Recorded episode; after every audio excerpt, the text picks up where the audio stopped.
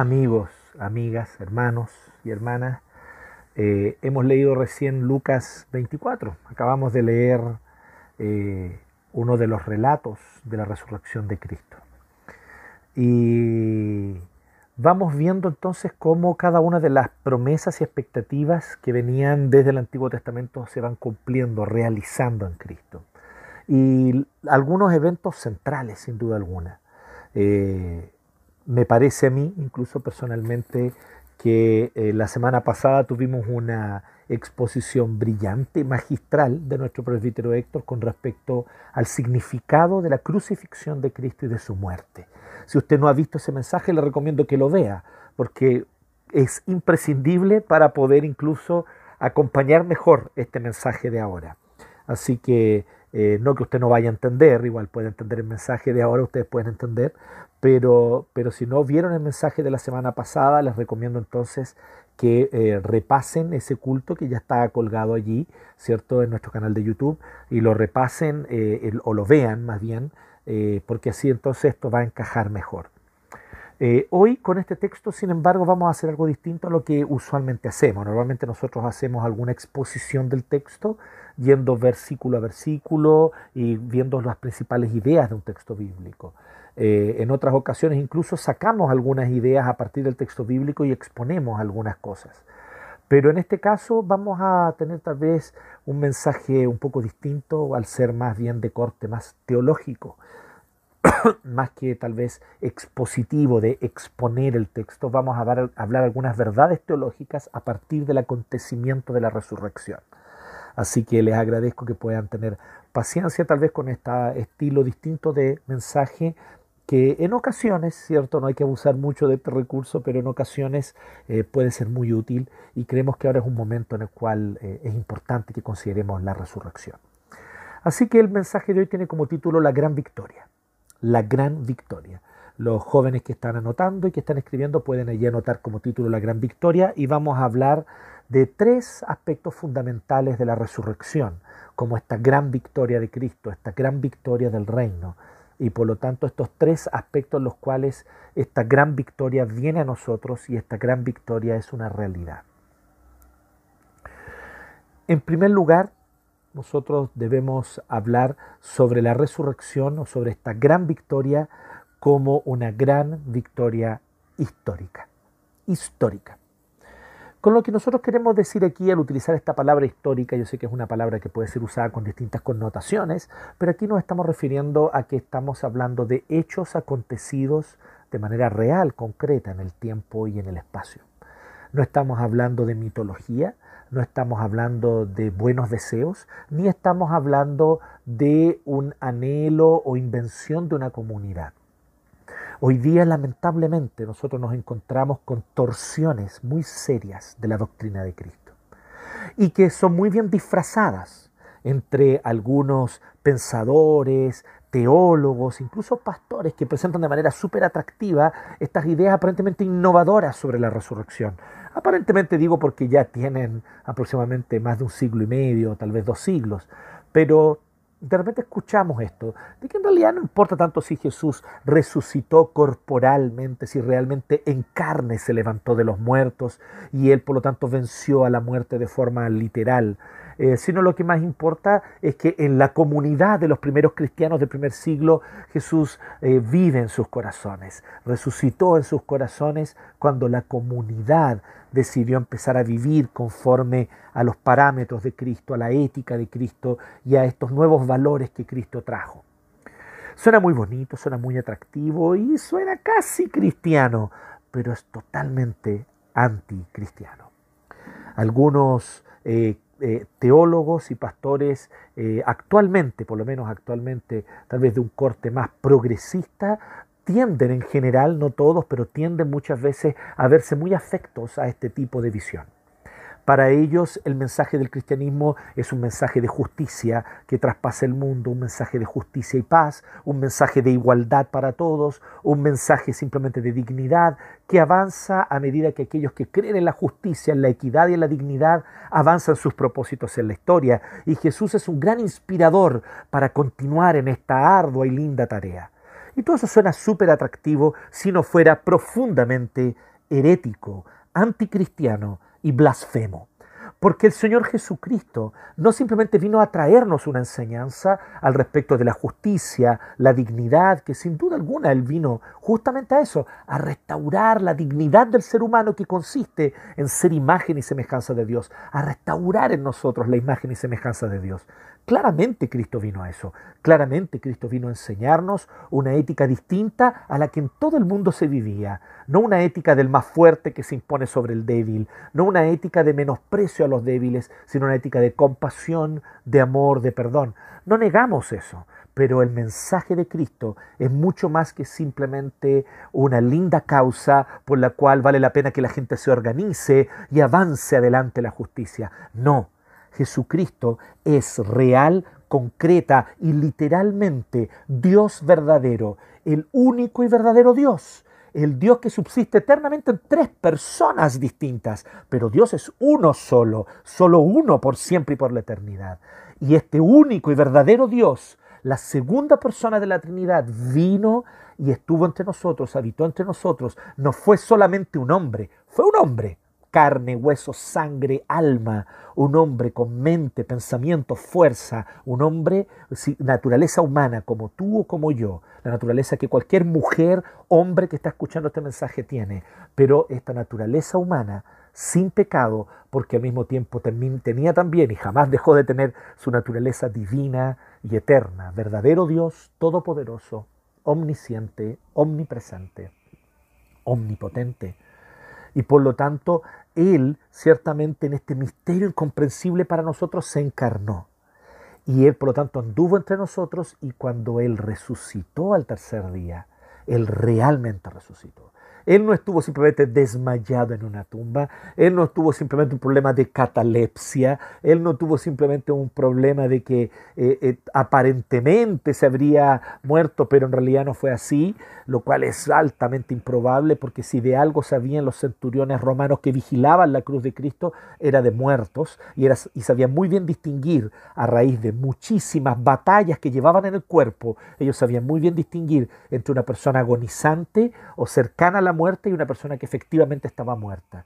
Y los soldados romanos alrededor de la cruz vieron que Jesucristo estaba muerto porque en verdad murió y de verdad estuvo entre los muertos. Y este misterio profundo se realizó de manera real. Cristo estuvo muerto y estuvo sepultado, pero el tercer día se levantó de los muertos y se levantó con cuerpo, con carne, con sangre, con un nuevo cuerpo, sin embargo, ¿en qué sentido? Ya no más afectado por la corrupción, por las consecuencias del pecado, ni por la muerte.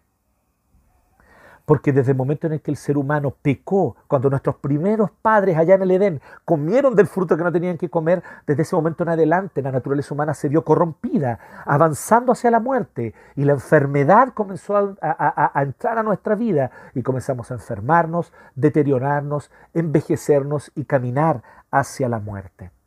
Pero Cristo venció la muerte cuando se levantó de la tumba al tercer día. Y esto es un acontecimiento real, literal. Jesús de Nazaret es el Cristo. Jesús de Nazaret es Dios verdadero que se encarnó y vino a estar en nosotros. Su madre María, una joven mujer que aún no había tenido relaciones sexuales, sobrenaturalmente fue embarazada por el Espíritu Santo y por eso ella tuvo este hijo Jesús. Después ella tuvo otros hijos, tuvo relaciones sexuales con su esposo y tuvo otros hijos que fueron los hermanos de Jesús, de los cuales el Nuevo Testamento habla clara y abundantemente. Por lo tanto, su santidad no pasa ni tiene nada que ver con tener o no tener relaciones sexuales, ya que las relaciones sexuales son hermosas y son santas. Dios las creó para ser vividas entre el esposo y la esposa en el pacto perpetuo del matrimonio. Por lo tanto, aquí no hay ninguna transgresión a nada.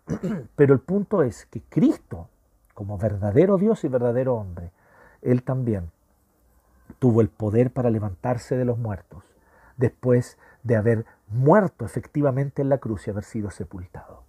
Entonces, un primer aspecto que nosotros no tenemos que perder de vista hoy es que esta gran victoria es una victoria histórica. Y esto es lo primero para los jóvenes que están anotando.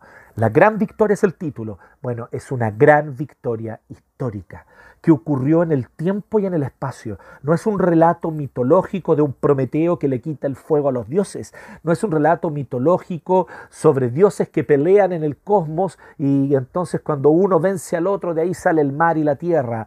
No, no es un relato mitológico con respecto a dioses que codician a mujeres y que por lo tanto las embarazan, como en el caso de Zeus y la mitología griega. De hecho, no tienen puntos de comparación cuando nosotros vemos claramente la clara diferencia, que nosotros vemos un acontecimiento histórico relatado y vemos a personas de carne y hueso, testigos de este acontecimiento, testigos de la vida de Jesús y testigos de su resurrección.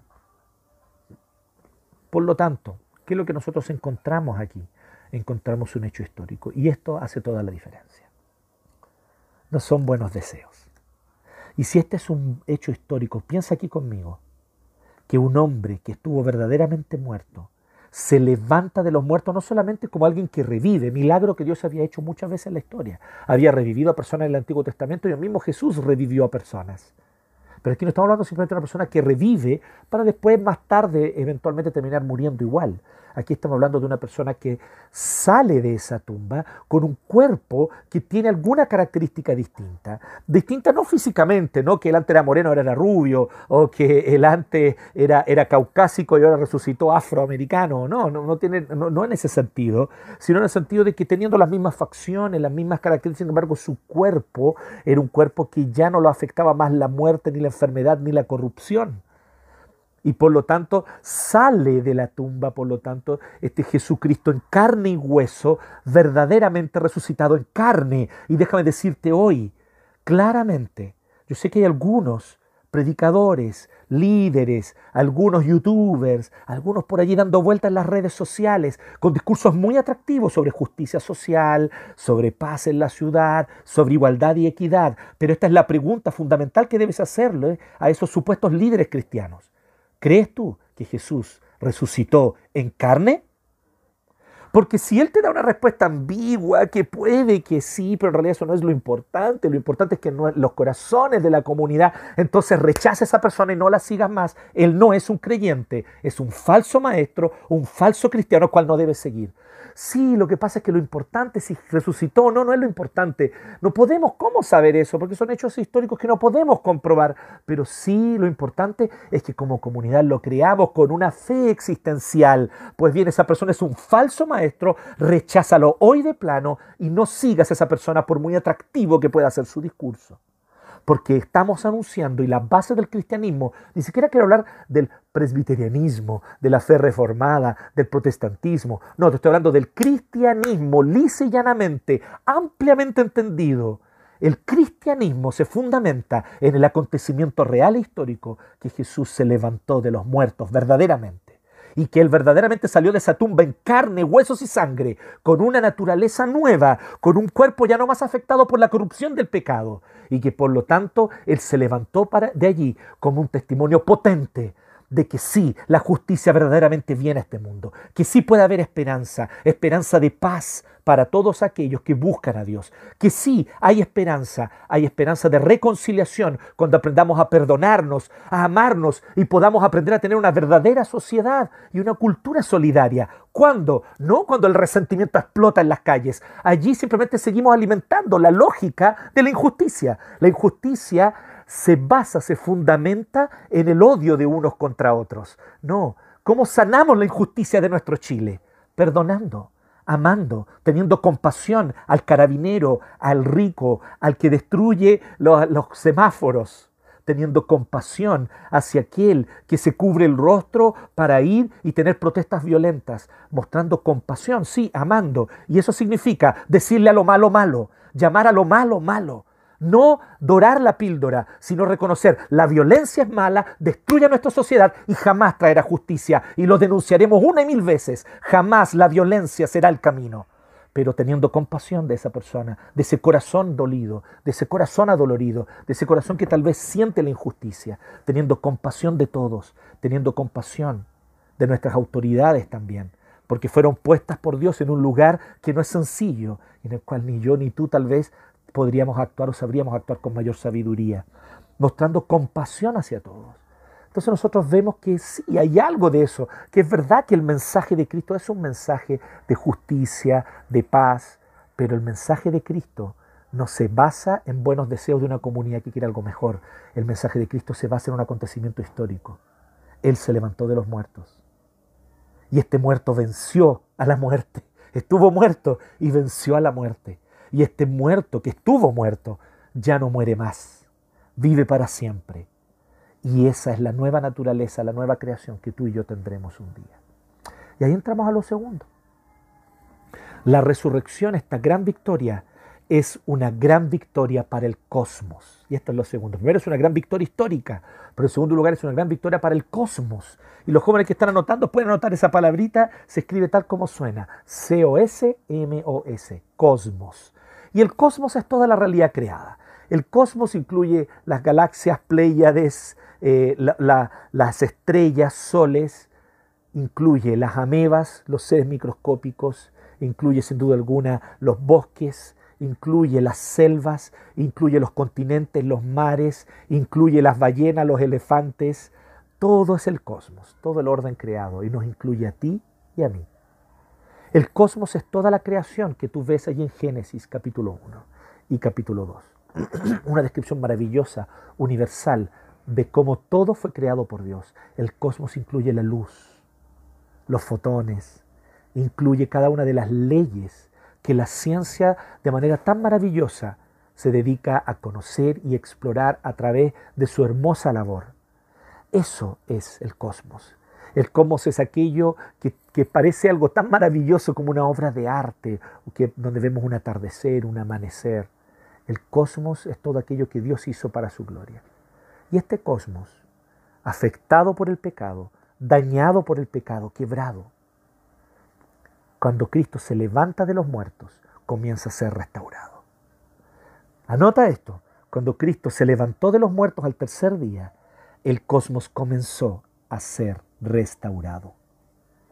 Sí, claro, la nueva creación no es solamente algo que en el futuro Cristo traerá cuando Él vuelva en las nubes con poder y gran gloria, todo ojo le verá y sin duda alguna que Él volverá y será su retorno corporal para reinar literal sobre toda la tierra. Sí, pero no es solo allí, Él ya comenzó. ¿Y cuándo comenzó? Con su propio cuerpo. Su propio cuerpo fue el inicio de la nueva creación. Él sale de esa tumba. ¿Y qué sale de esa tumba? la nueva creación. ¿No te parece hermoso? A mí me parece hermoso, poético, simbólico, pero con esto no estamos diciendo que no sea algo real, es algo real, histórico, acontecido verdaderamente en el tiempo y en el espacio, pero con una significación simbólica importante. Porque este hecho histórico es también un hecho con una significación simbólica, pero que no es una significación simbólica vacía, no es un símbolo vacío, es un símbolo que retrata una realidad concreta y comprobable. Una realidad que pronto todos comprobarán cuando lo vean con sus propios ojos volviendo a las nubes. Y es la realidad de que Cristo viene a traer una nueva creación. ¿Y dónde surge esa nueva creación? debería surgir en un lugar muy inmaculado, ¿cierto? Debería surgir en un lugar muy puro, debería surgir en un lugar muy distante, tal vez en la montaña más alta, tal vez en esa época aún inexplorada, tal vez en la cima del lugar más alto de la Palestina, o tal vez en un lugar recóndito, ¿cierto? Dentro de una cueva, en un lugar recóndito e inalcanzable. Allí debió haber empezado a surgir la nueva creación, pensamos nosotros, un lugar casi mitológico. No, la nueva creación comenzó en un cementerio. La nueva creación, el cosmos renovado, ya no más afectado por el pecado, comenzó en un cementerio, comenzó en esa tumba, comenzó en esa tumba vacía. Cristo, por lo tanto, inicia su victoria sobre los poderes malignos espirituales de Satanás y sus huestes que mantenían atado a este mundo y bajo su corrupción, bajo la ira, bajo el odio, bajo el rencor, bajo el abuso, bajo sin duda alguna la violencia. Pues bien, este mundo que se todos los imperios se construyeron sobre violencia, todos los imperios se construyeron sobre resentimiento, todos los imperios se construyeron sobre el odio. Pero de repente ahora Cristo empieza a desarmar todos estos imperios cuando se levanta de los muertos al tercer día y desde esa tumba surge la nueva creación. Y entonces Él viene y con esta nueva creación Él comienza a, a extender su poder, su gracia. Él pasa 40 días con sus discípulos, pasa 40 días con sus seguidores, se reúne con ellos después de su resurrección, 40 días. Se reúne con ellos, habla con ellos, enseña y el resumen lo tenemos aquí registrado en la Biblia. El resumen es, ustedes tienen que ir por todas las naciones y predicar el Evangelio, porque todo aquel que cree por la fe tiene acceso a este nuevo reino que está viniendo a este mundo, a este reino que baja, el reino de los cielos desciende. El maravilloso mensaje de Cristo no es tanto que nosotros nos vamos al cielo, Sí, es verdad que cuando nosotros morimos, aquellos que creen en Cristo, morimos para descansar. La Biblia lo dice claramente de nuestras obras, dice Apocalipsis. O como lo dice el apóstol Pablo en Filipenses, a estar con Cristo, lo cual es muchísimo mejor. Pero eso es solamente una parte A, un, aperitivo de la verdadera gloria. La verdadera gloria es que entonces cuando Cristo vuelve en gloria y majestad, nosotros si estamos muertos, vamos a resucitar y vamos a tener nuevos cuerpos y resucitar con nuevos cuerpos y entonces seremos una nueva humanidad, no más corrompida por el pecado, no más afectada por la muerte, una nueva humanidad sin pecado que reinará sobre una nueva creación donde mora la justicia. Y reinaremos con Cristo, trabajaremos con Él, tendremos distintos deberes y labores, sobre todo podremos gozar de su presencia, amarlo de todo corazón, incluso abrazarlo físicamente a nuestro Señor que nos salvó. Porque el propósito de nuestra existencia es vivir para Él para su gloria y para amarle a Él sobre todas las cosas. Y ese propósito se cumplirá con, su, con plenitud cuando Cristo vuelva. Y esto, por lo tanto, cuando Él resucita de los muertos es un adelanto. La nueva creación salió de esa tumba. La nueva creación. Entonces, cuando veamos esta nueva creación, cuando Cristo retorne y veamos entonces nuevos cielos, nueva tierra, una nueva fauna, una nueva flora, ¿cierto? Nuevos mares, por fin limpios, ¿cierto? Y donde todo el daño y la maldad que el ser humano y, todo el daño que la ambición del ser humano ha causado en la creación, veamos que por fin eso ya no existe más y disfrutemos de una nueva creación limpia, pura, perfecta. Recordemos una cosa, esa nueva creación ya se había manifestado muchos años antes, cuando Cristo salió de los muertos. Él resucitó con el cuerpo, el tipo de cuerpo que tú y yo tendremos cuando nosotros resucitemos de los muertos cuando Cristo vuelva. Un cuerpo ya no más afectado por la corrupción y por el pecado. ¿Y qué tipo de cuerpo es ese? Es el tipo de cuerpo de la nueva creación. Cuando Cristo vuelva, Él inaugurará esta nueva creación ya no más corrompida por el pecado.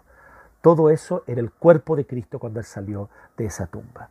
Por lo tanto, esta gran victoria es una gran victoria para el cosmos.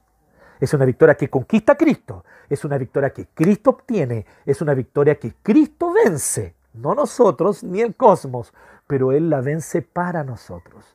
Para que el cosmos que Él había creado desde el inicio, tan hermoso y perfecto, pueda ser restaurado nuevamente. Así que hay esperanza. Sigamos anunciando, sigamos hablando de Cristo, sigamos entonces aferrados a esta verdad de su resurrección, que ciertamente de esa manera estamos realmente promoviendo y expandiendo la verdadera justicia, no la que se basa en el odio del resentimiento, no la que se basa en la ira y en la oposición de unos grupos contra otros, no, sino aquella donde la humanidad es verdaderamente una sola, porque es una sola en Cristo, en la fe en Él. Esa es la nueva humanidad.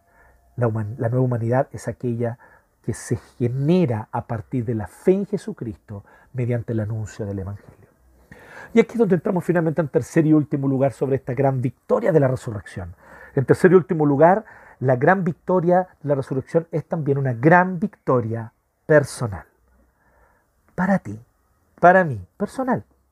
Ya vimos, es una gran victoria histórica, es una gran victoria para el cosmos, pero también en tercer lugar es una gran victoria personal. ¿Por qué es una gran victoria personal? Porque quiero que pienses esto. Imagínate la persona más poderosa del mundo, el poder más extraordinario. Yo te voy a decir algo, este es el poder más extraordinario. No puede haber poder más extraordinario que este. Que no solamente poder resucitar muertos como Cristo lo hizo varias veces en su ministerio.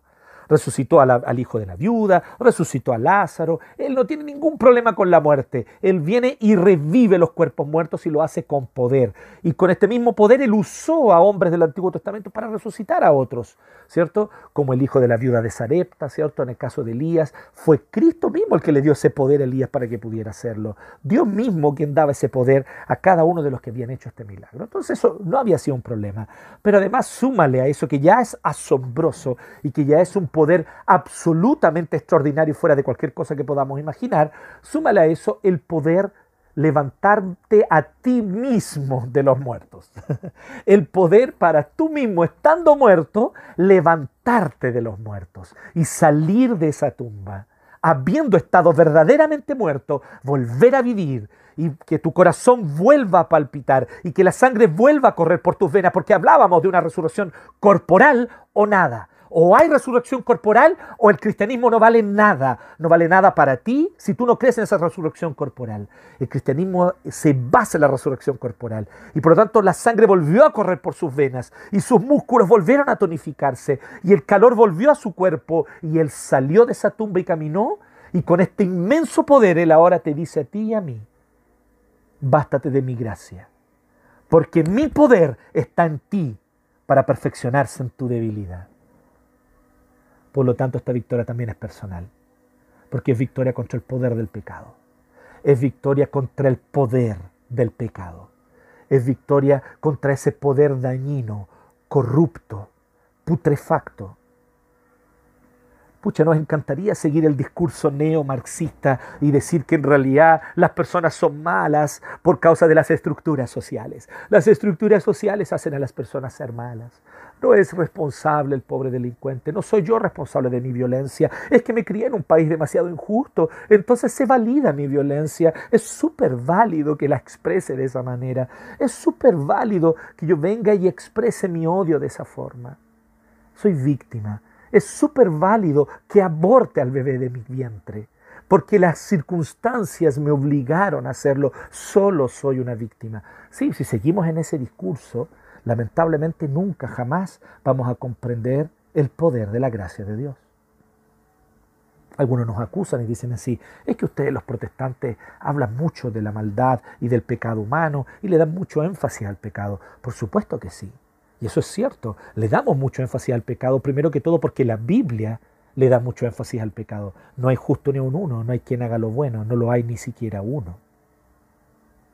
Ni siquiera las clases oprimidas, ni siquiera las mujeres que sufren, son inocentes personas delante de los ojos de un Dios justo y santo mientras no abra los ojos a esta realidad, mientras sigas engañado con la mentira diabólica que te dice que ciertos grupos o clases son inmaculados, mientras hay otros grupos diabólicos que dominan a estos otros, mientras tú sigas con esas mentiras diabólicas, no vas a comprender la realidad de la gracia.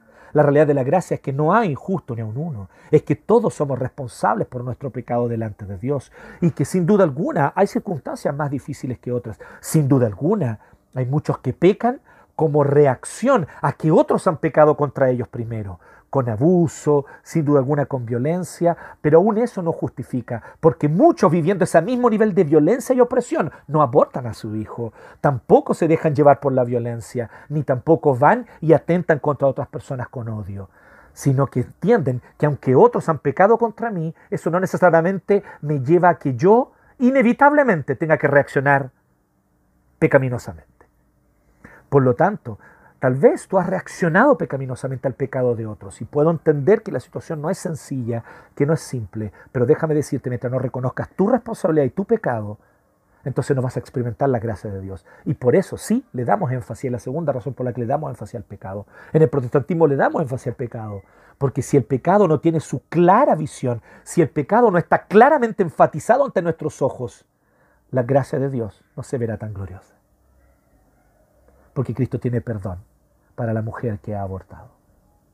Cristo tiene perdón para el joven que reaccionó con violencia porque no vio otra salida. Cristo tiene perdón. Cristo tiene perdón para aquel que vistiendo un uniforme que le daba una responsabilidad mayor de cuidar a otros en la sociedad, abusó de ese uniforme para abusar de su poder. Pero si hoy esa persona se arrepiente haya gracia y perdón en los brazos de Dios. Porque hay perdón y gracia. Y así como un día Saqueo, el que se había enriquecido ilícitamente en Jericó oprimiendo a sus propios hermanos, se arrepintió delante de Cristo. Así también hay también hoy día hombres con mucho poder económico de otro tipo que necesitan del mensaje de Cristo y si el mensaje llega a ellos y ellos de corazón lo abrazan, no te quepa duda, sus vidas también van a cambiar y van a hallar gracia, perdón y compasión en los brazos de Cristo. Por lo tanto, aquí no estamos hablando de una humanidad dividida entre los buenos y los malos, estamos hablando de una humanidad entera caída, de una humanidad entera responsable por su pecado, pero de una humanidad que entera también tiene gracia y perdón cuando acude con un corazón contrito y humillado ante el Señor Jesucristo. Y ahí es donde el poder de la resurrección, de la resurrección entra este poder extraordinario que resucita muertos, es el poder que te permite hallar una nueva vida. Es el poder que te da nueva vida. Es el poder que hace que tu corazón, muerto en delitos y pecados un día, vuelva a vivir, halle vida eterna, halle vida en Cristo y por fin puedas comprender, dolerte por tu pecado, ya no culpar a otros y decir, Señor, he pecado contra el cielo y contra ti. Y el Señor corre hasta ti y te abraza y te dice, Hijo mío, Hijo mío, estabas muerto, pero ahora vives. Estabas perdido, pero has sido hallado. Así es el Padre que con su brazo, con su abrazo, ofrece perdón, compasión y nueva vida literal, porque el poder de la resurrección viene a tu corazón y al mío. Y si tú que eres creyente, llevas tiempo luchando con pecado, con dudas, ¿seré lo suficientemente bueno? ¿Esto es para mí? Sé que es común este lamentable cuestionamiento, que yo también lo he tenido. Pero si el mensaje de Cristo consiste en esto, si el mensaje de Jesús consiste en esto, si el mensaje de la Biblia consiste en esto, en esto, en esto, y yo no soy capaz de cumplir con eso, entonces ese mensaje no es para mí. ¿Será que realmente soy hijo de Dios? Y el poder de la resurrección te dice, sí, sí lo eres. ¿Sabes por qué? Porque la razón por la que Cristo resucitó, disculpe lo obvio, pero es porque primero lo estuvo muerto, y estuvo muerto porque fue crucificado, y él fue crucificado porque sobre esa cruz él tomó todos tus pecados, los cargó sobre sí, y tomó toda la corrupción de la antigua naturaleza, y la cargó sobre su cuerpo, y toda la corrupción de la antigua creación de la que hablábamos delante, este mundo corrupto, corrompido, este mundo dañado, él tomó toda esa corrupción y la cargó sobre su cuerpo, y allí entonces en esa cruz, él castigó la antigua creación, la condenó a muerte y de manera definitiva le dio un corte a esa antigua creación que hoy cada día pierde más su poder y se deteriora. Y la nueva creación que salió de la tumba, salió de la tumba vacía el tercer día, cada día ilumina más, cada día se fortalece más y cada día se extiende más. Y es para ti también, querido amigo cristiano. No dudes, Jesús es tu justicia. Tu justicia no son tus obras, tu justicia no es tu esfuerzo, tu justicia no son tus logros, tu justicia no es lo mucho que creciste este 2020. Que vienen estos balances de fin de año, ¿no? ¿Cuánto crecí este 2020? Y sabes que a lo mejor no crecí nada. Pero sabes que lo maravilloso, que los que más crecen en esta vida son aquellos que justamente dejan de preocuparse tanto de cuánto crecen y empiezan a preocuparse más simplemente de saberse amados por Dios. Por lo tanto, en este tiempo el Señor nos ofrece su gracia. En este tiempo el Señor nos ofrece su maravillosa gracia.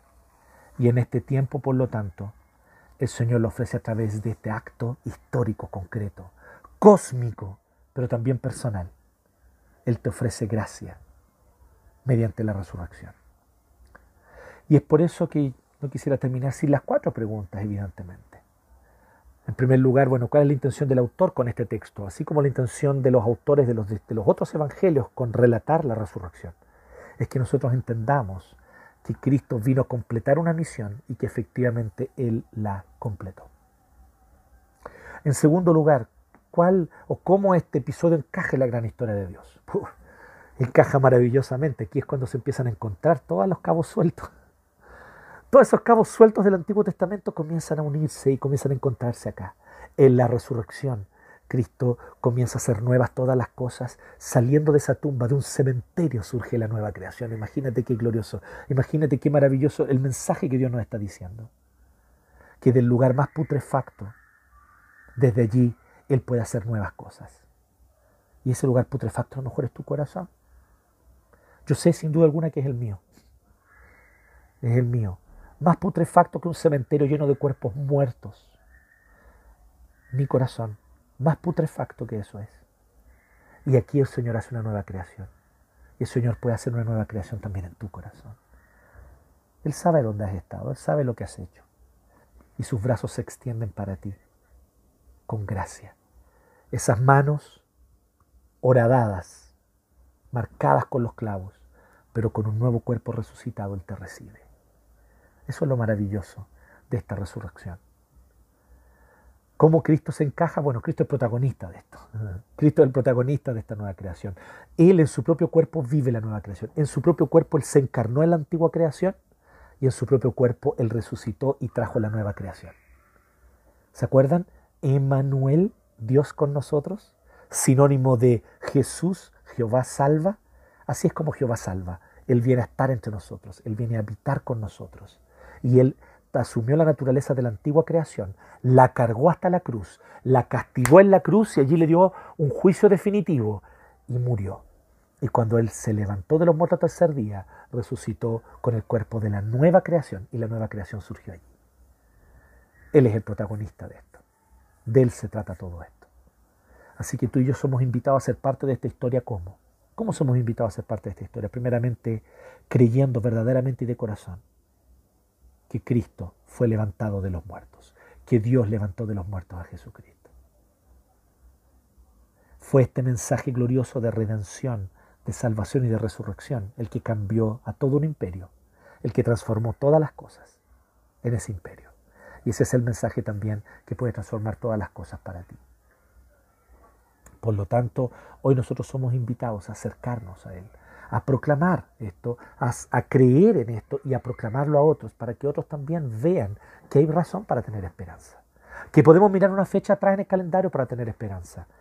Y sí, esa fecha no es una fecha reciente, no, no es octubre del 2019, no es septiembre del 73, no es ninguna fecha, no es, no es septiembre de 1810.